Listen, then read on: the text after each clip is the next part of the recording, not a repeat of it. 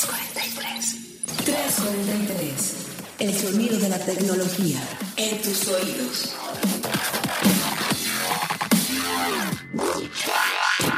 ...343 muy buenos días, muy buenas tardes y muy buenas noches, podescuchas, a la hora que nos estén escuchando y en cualquier plataforma que nos estén escuchando. Bienvenidos una vez más a 343, el sonido de la tecnología hasta tus oídos. Mi nombre es Gabriela Chávez, coordinadora de tecnología de Grupo Expansión, y como siempre es un placer compartir cabina y micrófonos con Carlos Fernández de Lara, head editorial digital. Suena raro, pero. Suena, suena muy suena importante. Raro, suena importante, pero bueno, no importa. este, ahí estamos, queridos podescuchas.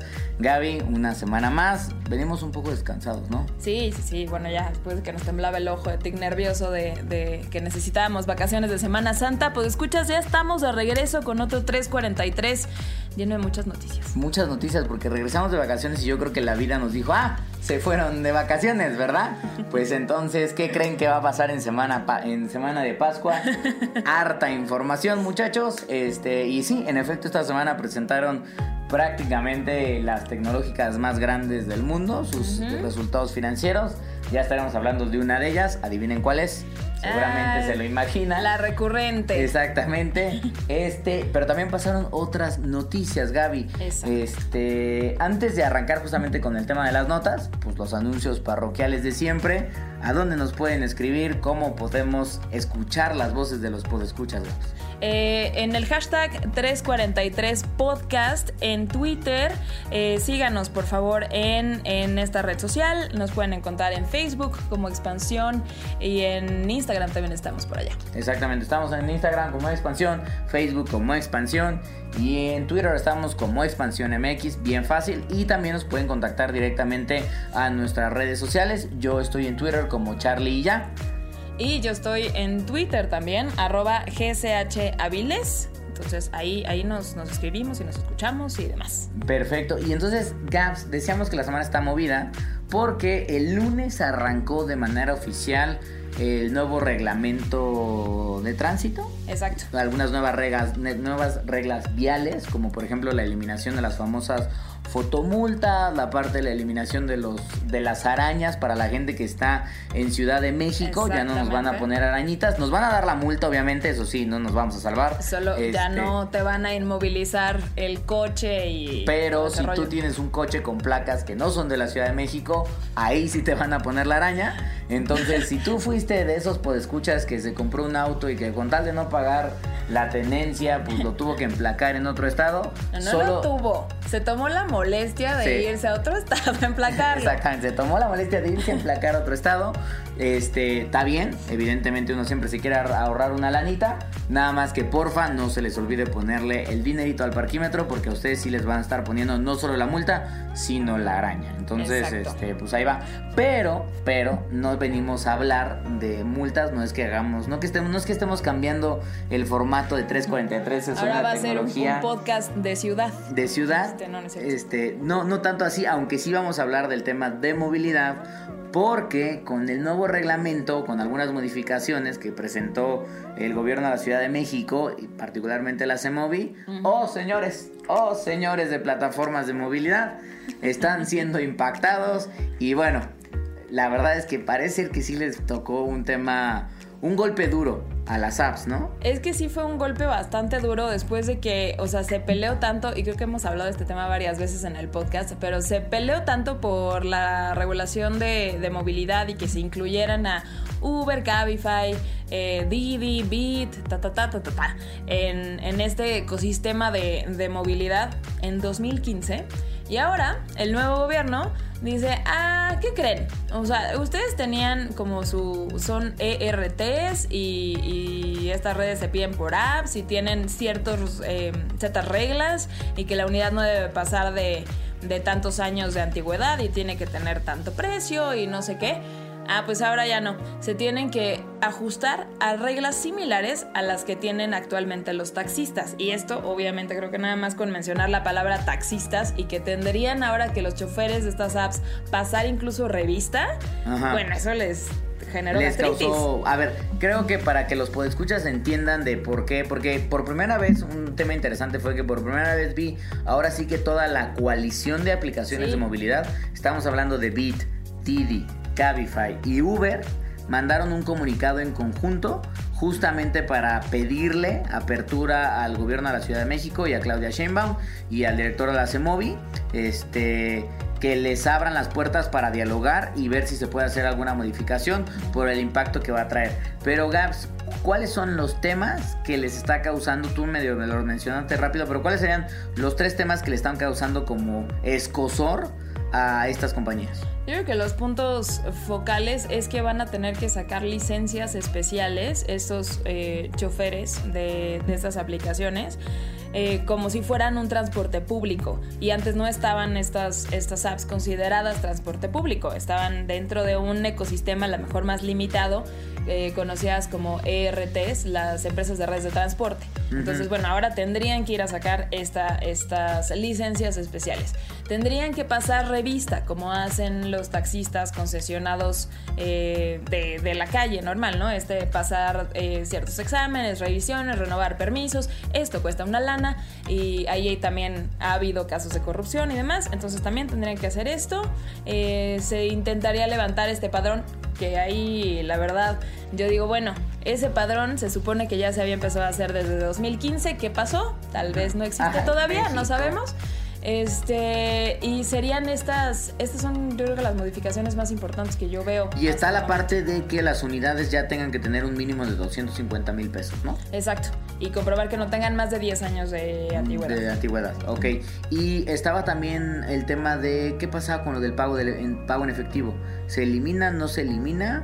Eh, A mí todavía no me queda claro esa, esa parte, pero sí está a discusión porque no, no estaba claro y no, es, no, no ha pasado mucho tiempo de que apps como Uber implementaron este pago en efectivo en la Ciudad de México. Eso solo se podía hacer, por ejemplo, en el Estado de México, pero aquí no. Entonces creo que ese punto todavía es una discusión que, que ahí queda, pero el resto de las, de las medidas sí son, creo que lo que les causa más escosor es que los están poniendo igual que los taxistas. Claro. Y eso era lo que en un principio no se no quería. querían hacer. Claro, totalmente, porque al final del día creo que hay un tema, digamos, estas aplicaciones, Uber, por ejemplo, nace de la posibilidad de decir, ok, yo tengo un vehículo que no estoy utilizando o que digamos que lo tengo subutilizado porque pues lo dejo aparcado un rato en el estacionamiento de mi trabajo o porque yo los fines de semana me quiero ganar una lanita extra.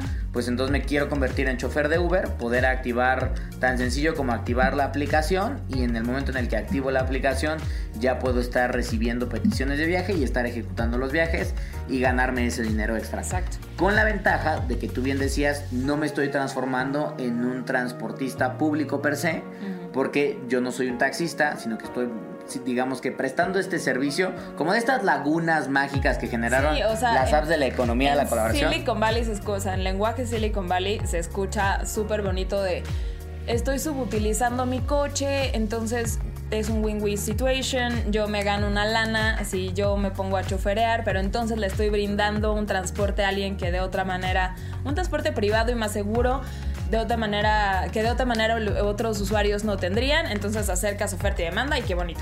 Pero esto cae en una laguna eh, legal Exactamente. de la que, ciudad. que fue el escosor que causó cuando llegaron al, al- para los taxistas. Si algo odian los taxistas a nivel global son a estas aplicaciones. Sí, totalmente. ¿no? O sea, pensemos en ciudades como Nueva York, lo que ha pasado en Barcelona, en Madrid, en, En Bogotá. Londres, Bogotá, Ciudad de México, no es la excepción, y en Ciudad de México, pero también en Guadalajara, en Quintana Roo, en Cancún, creo que han, te- han tenido, es uno de los Ahí ha en- sido de donde más han donde más han tenido problemas. Entonces prácticamente a los taxistas no les gusta nada Uber. Y la idea es que Uber decía, es que no somos taxistas Exacto. porque ofrecemos otro tipo de servicio bajo un modelo distinto. Ajá. Y hoy lo que está haciendo la CEMOVI es decir, sí, pero, o sea, no eres taxista, pero eres taxista. Entonces, como que te tengo que medio regular. O sea, no levanta la mano el usuario y chifla para pedirte en la calle, pero funciona similar, lo llevas de un punto A a un punto B. Ahora, yo creo que una de las cosas, y es un tema que vamos a seguir platicando conforme vaya avanzando, porque la gran realidad es que los datos que tenemos hasta ahora es la posición y la postura de las aplicaciones de movilidad que están diciendo, oigan, queremos el diálogo.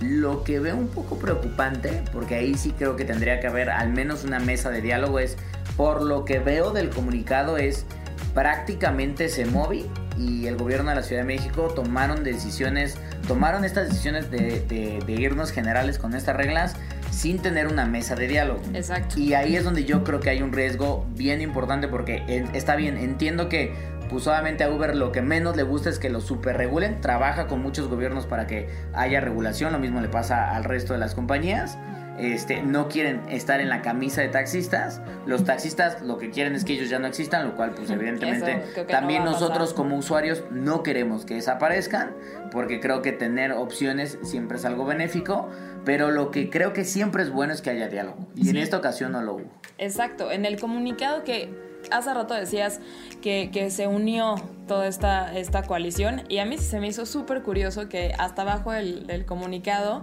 eh, aparecieran todos los nombres, porque en otras discusiones del gobierno, en otros años, eh, que se dijo que querían eh, quitar o poner ciertas cosas de movilidad o la discusión del efectivo, siempre había algunas que aparecían, otras que no, y generalmente Uber no estaba en la discusión de todos los demás. Y esto, la verdad, el que el comunicado dijera que fue una decisión unilateral, fue lo que tomó para que todas dijeran, no, vamos todos en claro, Exactamente, porque, ahora sí ya están sintiendo, están sintiendo el temor de este famoso refrán que siempre son muy malos con los refranes, pero es como el de si ves las barbas de tu vecino cortar, pon, pon las tuyas a remojar, no sé si lo dije bien. Yo tampoco soy la experta, pero lo dije muy bien. El caso es que si ya le está pasando al vecino, puede ser que después vayan y toquen a tu puerta, entonces ahora dijeron, "No, no, no. A ver, no le puede pasar solo al vecino. En este caso, por ejemplo, me imagino que muchos han de pensar al más grande que es Uber, sino de, oye, si le pasa a Uber, seguramente, si le pasa a Uber y Uber fue incapaz de negociar, tomando en cuenta la habilidad que tiene Uber como empresa global y además el tiempo que ya tiene en México y la experiencia que tiene en México. de lobbying que tiene, porque son, son Si ellos no estuvieron en las mesas de diálogo, pues evidentemente yo creo que los otros dijeron, o sea, Bit dijo, si Uber no estuvo en la mesa de diálogo, ¿tú crees que a mí me llamaron? Por pues, supuesto que no. que no. Entonces dijeron, vámonos todos juntos. Entonces yo sí creo que sería bueno al menos ver qué pasa de ese lado. Ojalá que el gobierno de la Ciudad de México ahí sí tenga mínimo una mesa de diálogo porque creo que... A lo mejor no como las que se tuvieron cuando se iba a hacer la regulación de movilidad, estas que, sucedían en el laboratorio de la ciudad ahí en el centro, que iban expertos y académicos y la gente opinaba y tal, iban todas las aplicaciones y también hay cada quien jalaba paso molino, ¿no? Pero ahora creo que que se necesita este diálogo porque creo que sí sería un poquito preocupante a nivel de cómo están sucediendo las cosas en, en la ciudad si se toman decisiones que impactan tanto, así nomás porque un lado dijo. Claro, porque al final de cuentas, queridos pues escuchas de 343 Podcast, eh, quienes van a salir atorados de esta situación, pues vamos a ser nosotros. Ya sean nosotros como choferes de estas, o sea, utilizando estas aplicaciones para, para generar un ingreso, o sea, para ganar y tener empleo. Y también nosotros como usuarios de estas plataformas para tener la posibilidad de tener un servicio de movilidad. Porque sí soy fiel creyente de que quizás Uber no viene a reemplazar por completo a los taxis, pero sí es bueno que haya un balance porque un monopolio eh, pues nunca es bueno, ¿no? Entonces, pues bueno, pues a ver qué pasa con ese tema. Este, vamos a estar muy al pendiente ahí el equipo de tecnología este, Gaby los va a poner, las va a poner a chambear, duro, duro, duro. Y vamos a ver qué dicen en las siguientes semanas, tanto el gobierno como las aplicaciones de movilidad. Cuéntenos ustedes a través del hashtag 343podcast qué aplicación de movilidad utilizan más. ¿Qué opinan? ¿Qué opinan de ellas? Y también qué opinan de las nuevas, tanto reglas de tránsito como reglas de la movilidad en la Ciudad de México. Este, y en otros temas, pasando a otros temas, les decíamos que íbamos a hablar de una de las compañías que más mencionamos de 343. no porque seamos super fanáticos de ella, sino porque da mucha noticia siempre constantemente. Casualmente siempre nos da nota. Y esta ocasión no fue la excepción. Una de las empresas que presentaron resultados financieros fue Facebook. Exactamente. Porque justo esta, esta semana es la temporada favorita de los reporteros, sobre todo reporteros de negocios, que estamos recibiendo reportes financieros todos los días. Ustedes no saben la magia que es estar leyendo reportes de resultados diario, pero bueno, el de Facebook bastante interesante por varias, varias, varias cuestiones. Eh, reporta, le va muy bien la verdad. Muy bien, ¿eh? Pero muy, bien. le va y esa es una de las primeras sorpresas. Que pese a que ha dado nota no siempre buena en las últimas semanas o meses, eh, con este problema de datos, que si el hackeo, que si sigue el escándalo de Cambridge Analytica y sus remanentes y demás cosas, pues sus ingresos crecieron 26%, entonces nada, nada mal. Eh, tuvo ingresos por 15.077 millones de dólares y creció también en usuarios. Uno podría decir, bueno, ya eh, los centennials y los millennials más jóvenes están en otras aplicaciones, eh, quieren mensajes efímeros y tal, no sé qué. No, no es cierto. Están también en Facebook.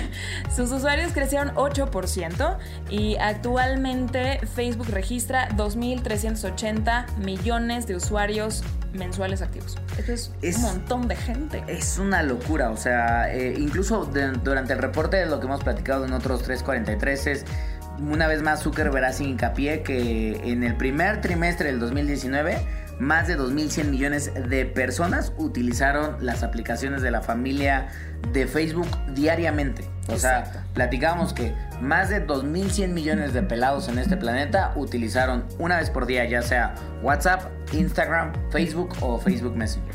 Entonces, una vez más, el behemoth, o sea, el monstruo gigantesco que es Facebook, se nota y era todavía, muchos estaban pendientes de este reporte financiero porque probablemente ya se podía ver una pérdida sustancial tomando en cuenta la multa que le había impuesto la FTC este por el tema pues digamos los temas en los que se ha estado metiendo Facebook pero eh, no pues las ganancias crecieron y el mismo Facebook reconoció que todavía esa parte de la multa, la cual puede ir entre los 3 mil millones a los 5 mil millones de dólares, no se ha visto bien ni cuándo va a pasar, ni cómo va a suceder, ni los tiempos un poco de gobierno, entonces medio que están ahí a la espera, pero aún así con el con la sombra y la nube de la multa encima, Facebook salió avante en mercados financieros. Exacto, se disparan, eh, porque sí, o sea, crecer más de 26% en ingresos, pues sí creo que es, es bastante relevante, pese a la multa que aunque no, no queda claro, creo que ni las comparecencias,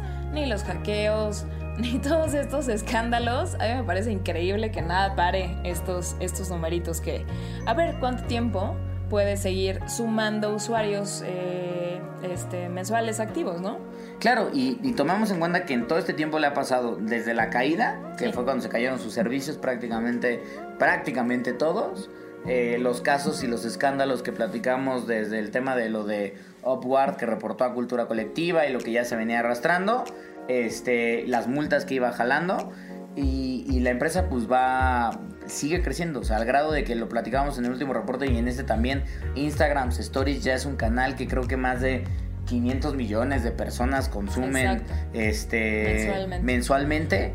y la otra cosa bien interesante es que del 100% de la publicidad, si no mal recuerdo esta cifra, creo que ya más del 90% es publicidad móvil. O sea, la publicidad móvil es la mina de oro de, esta, de esta red que tiene pues, varios assets y todos se cruzan y se están empezando a consolidar y demás. Entonces, sí, la parte móvil. Y también cabe destacar los ingresos en publicidad. Crecieron a la par que los ingresos generales, crecieron por arriba del 20%. Perfecto. Pues ahí está. Digo, rápido también esta semana reportó Twitter, por ahí estuvo Microsoft, que ya se convirtió en una empresa del billón de dólares, una de tres. Del, club del, trillion of dollars, junto con Apple y Amazon, que ya también lo habían logrado. Ya por ahí ya también está, está Microsoft gracias a la nube, a Azure y creo que le está yendo muy bien también con sus equipos eh, propios de hardware como la Surface. Eh, Twitter pues le fue bien, pero ya anunció que ya no va a reportar cuántos usuarios mensuales, mensuales activos. Van a, reportar a partir de, la próxima vez que tengan que, hacer este, esta, este reporte, vaya, este trimestralmente. Solamente van a decir los usuarios monetizables, monetizables perdón, diarios, pero esta, esta cifra de usuarios mensuales ya no la van a compartir justo porque están viendo un impacto también por tanta limpia de cuentas automatizadas, de cuentas falsas y demás. Entonces, bueno, eso va a impactar. Entonces, ¿qué vamos a hacer? No vamos a decir nada de esto, solo lo monetizable, pero también sumó usuarios y eso, eso también fue noticia. Después de muchos trimestres, Twitter se levanta el número de usuarios también. Perfecto, y pues ahí está. Y también Amazon, Amazon sigue que miren, así como cohete a la luna, tienen una, Jeff Bezos tiene justamente una empresa que se dedica hacer viajes espaciales ahí compitiendo con Elon Musk, pero Amazon como cohete a la luna también registró ganancias, ganancias récord de 3.600 millones de dólares Interesante también el caso ahí, chequen todos estos reportes de los que estamos hablando y la información está ahí en expansión.mx, diagonal tecnología. Interesante que el caso también de Amazon es la división de web services crece 41% en el trimestre, entonces la nube, señores, Ahí está el dinero. Entonces, muchos números esta semana, muchas cifras, muchísimo dinero, más del que yo traigo en mi cartera. De hecho, yo traigo hoy 20 pesos. Pero bueno, pues ojalá algún día pueda yo, queridos, pues escuchas decirles que ya estoy teniendo acciones de, algunas de estas compañías. Lo veo difícil, pero Se nos olvidó invertir en Lyft y en todas estas también, ¿no? Ah, Entonces, bueno, ya. Pero bueno. Con los 20 pues pesos nos quedamos. Eh, y, y en el último temita, ya habíamos hablado de este muchachón cuando tocó la oportunidad de hacer... de eh, estar en París probando el teléfono. Exactamente, de estar en París probando el teléfono. Oh, bule ah, no, eso no se puede. Este, eh, Messi, Messi. Eh, probando el P30 Pro, que es el nuevo equipo de, Huawei, que lo presentaron ya tiene más o menos como un mes y lo estuve probando justamente durante el mes. El día de hoy sacamos la reseña en expansión.mx y un par, de, un par de videitos en donde poníamos a competir un poco de manera curiosa pues lo que para muchos son las mejores cámaras del mercado. Me faltó la del S10, pero bueno, no teníamos un S10 y cuando grabamos el video Gaby no estaba con nosotros. Entonces no le pude no le pude no le pude tomar el S10 que ya está probando, entonces bueno, pues ahí ni modo, pero pusimos al iPhone 10S Max y al Pixel 3 a competir con el Huawei P30 Pro y hay unos resultados bien interesantes. Yo, más allá de contarles todo el tema de lo de la reseña, lo que le platicaba a Gaby es, después de un mes, un mes de uso, hubo algo que me hizo como recordar mucho eh, hace 19 años, de hecho tuve que googlear hace 19 años, pero me hizo recordar muchísimo al Sony Ericsson T68. Y sí, muchachos, ustedes son muy jóvenes. Duro. Recuerden, aquellos pues escuchas más viejillos recordarán que Sony Ericsson, más bien Sony y Ericsson estaban aliados para hacer teléfonos en algún momento y hacían muy buenos teléfonos. Pero hace 19 años, por ahí de entrado el 2000, Sony Ericsson lanzó el T68i, que era un teléfono pues, con una pantalla de 256 colores, ya era de colores. Sí, ya. Este, como Candy Bar, o sea, era, sí, era de los primerillos. Pero además fue el primer teléfono, o al menos el primero que yo recuerde, ahí corríjame, pues escuchas si no fue el mero mero primero, pero fue el primer teléfono que tenía una cámara digital a través de un módulo que comprabas adicional y que lo conectabas en la parte de abajo del teléfono y tomabas fotografías con él. Y era como, wow, tu teléfono toma fotos, cosa que ahorita damos por sentado. Claro. Pero hace 19 años si ustedes Centennials Podcast eh, Podescuchas están, están sorprendidos por este tipo de comentarios, sí era todo una hazaña que tu teléfono tomara fotos. Claro, porque hoy en día la gente pregunta cuando compra un teléfono de y toma buenas fotos, es una de las cosas que más nos preocupa de si están chidos los colores, no se barre, tienen buen un, un, buen sistema de estabilización para que pues yo que tengo pulso de maraquero, pues de todos modos medio agarra. Y eso es algo que buscamos, no. O sea, señores, yo le decía a Gaby que yo recuerdo perfectamente bien que yo nunca tuve ese teléfono porque hashtag pobre, pero un amigo mío sí lo tenía y era como eh, el cuate cool del momento porque pues solo él lo tenía en la escuela. Y todo el mundo se quería tomar fotos con ese teléfono. Y se acercaban y nos tomábamos fotos. Bueno, si tú te alejabas a una distancia de 3 metros, ya salías completamente pixelado. O sea, sabías que eras tú, pero ya no, o sea. No, no había manera de decir que, ah, claro, Carlos está ahí en esa foto. No, a los estándares de hoy la gente decía, ¿quién sale en esta foto? No, pues no, no sé. O sea, si yo la viera 19 años después, no, no, no lo entendería. Y me recordó al P30 Pro porque el, el, el teléfono de Huawei creo que sí marca, si bien ya ha habido teléfonos con muy buenas cámaras antes, el de Huawei sí marca un nuevo punto hacia adelante, que seguramente son tecnologías que, que poco a poco vamos a ver que otras compañías integran, pero la posibilidad hoy de tomarle una fotografía a la luna en una a un objeto que está a 328 mil kilómetros de distancia de la Tierra. Déjenme, de todos nos voy a doble checar ese dato, queridos, pues escuchas. Porque no es como que te sepas de memoria. No, no me lo sé, o sea, de memoria no me lo sé. Este, pero lo googleé, bendito sea San Google, nos, nos ayuda mucho a los periodistas en esos momentos como para tener los datos precisos y concisos. 384.400 kilómetros. Era más todavía. Este, más todavía.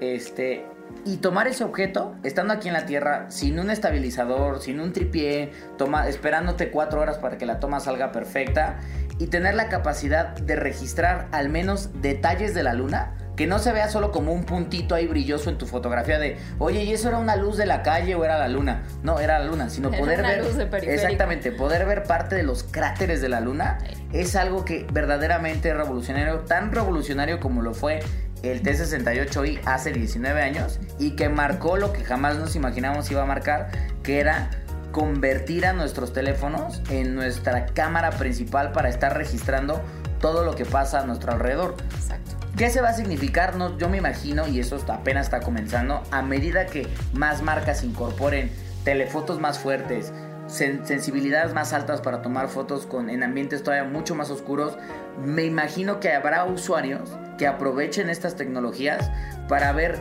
cómo generan nuevos contenidos o incluso aplicaciones que aprovechen esas ventajas de la cámara para generar nuevos servicios. Y yo creo que es ahí donde se marca o se abre una puerta a revolución tecnológica que hoy, ahí sí le doy el kudos a Huawei, que hoy Huawei se adelanta a Samsung y a Apple y que probablemente otros estarán ahí, sí, pero hoy Huawei tiene esa ligera ventaja. Entonces, eh, mi, reseña va un poco por ahí. Y pone la barra también para, para que se empiece a desarrollar mejor software eh, que pueda usar estas bondades de la cámara, ¿no? Como tú bien decías, puede empezar a integrar más AR, más, más, eh, más gráficos, más otro tipo de, de funciones que se puedan hacer en aplicaciones, con juegos sí marca la barra. Yo creo que pone una barra alta y veremos qué pasa con los otros teléfonos este, que se van a estar lanzando el resto del año. Y yo lo último que daría, por seguramente algún puede escuchar, sí, pero yo sí quiero saber cuál es la reseña del teléfono, Carlos. Bueno, a ver, en términos generales es un equipo que les va a costar 22 mil pesos. Si ya vas a invertir 22 mil pesos, lo único que esperarías es una experiencia de alto nivel. Y creo que el P30, al igual que el Galaxy S10 y que el iPhone 10S Max y que algunos otros equipos que están en esa gama premium te ofrecen. Eso significa que es un teléfono que tiene un diseño muy bonito, una pantalla pues bastante bonita, quizás no es la mejor, pero tiene una pantalla muy buena, tiene buen sistema de sonido, no puede ser no el mejor, pero es bastante bueno. Y tiene todos los interiores necesarios como para tener el performance y el desempeño que necesitas para incluso las aplicaciones de tu día a día, todas las que quieras, las más básicas pero también aplicaciones un poco más avanzadas como tal vez algunos jueguitos tipo Fortnite o PUBG o algunos editores de video. Entonces, como teléfono es un gran teléfono, más bien aquí el tema de la reseña que hemos escrito para expansión.mx es como revolución tecnológica es algo interesante que creo que vamos a estar viendo en los próximos años. Exacto, de hecho la titulas así como 22 mil pesos por una buena foto de la luna. Exactamente, que eso es lo que tendrán que ustedes valorar, que ellos pues escuchas de si es lo que quieren o no de todos modos los va a dejar muy satisfechos. Pero, insisto, no es el mejor teléfono del mercado. No, no creo que exista el mejor teléfono del mercado. porque todos tienen detallitos. A, esa, a ese nivel de premium, creo que todos, como decías, ofrecen una buena experiencia, una muy, muy buena experiencia. Y ya es cosa de preferencia, casi que así. Eh, a, qué, ¿A qué sistema operativo te vas? Y luego, ¿qué valor agregado eliges eh, por tus gustos? Totalmente. De las opciones que tengas. Pues ahí está. Pues vayan a checar la reseña, vayan a checar los videitos que, que arman. Si les gusta gustan, denle like. Si les gustan todavía más, compártanlos también porque estamos haciendo mucho contenido y vamos a estar haciendo más contenido ahí en, nuestro canal de YouTube, en nuestras redes sociales, en Facebook y pues por lo mientras se nos acaba un 343 más, Se acabó por esta semana, pod escuchas, pero bueno, ahí estamos viendo eh, sus comentarios en hashtag 343 podcast. No se les olvide dejarnos todo lo que piensan, sus comentarios, qué les gusta, qué no les gusta, recomendaciones, sugerencias, quejas, todo lo recibimos ahí y no se pierdan el contenido adicional de todas estas notas y, todas las historias que les estamos llevando en Expansión MX. Perfecto, pues Gaby, nos escuchamos la próxima semana con otro 343. Exacto. Bueno, nos vemos. Bye. Bye.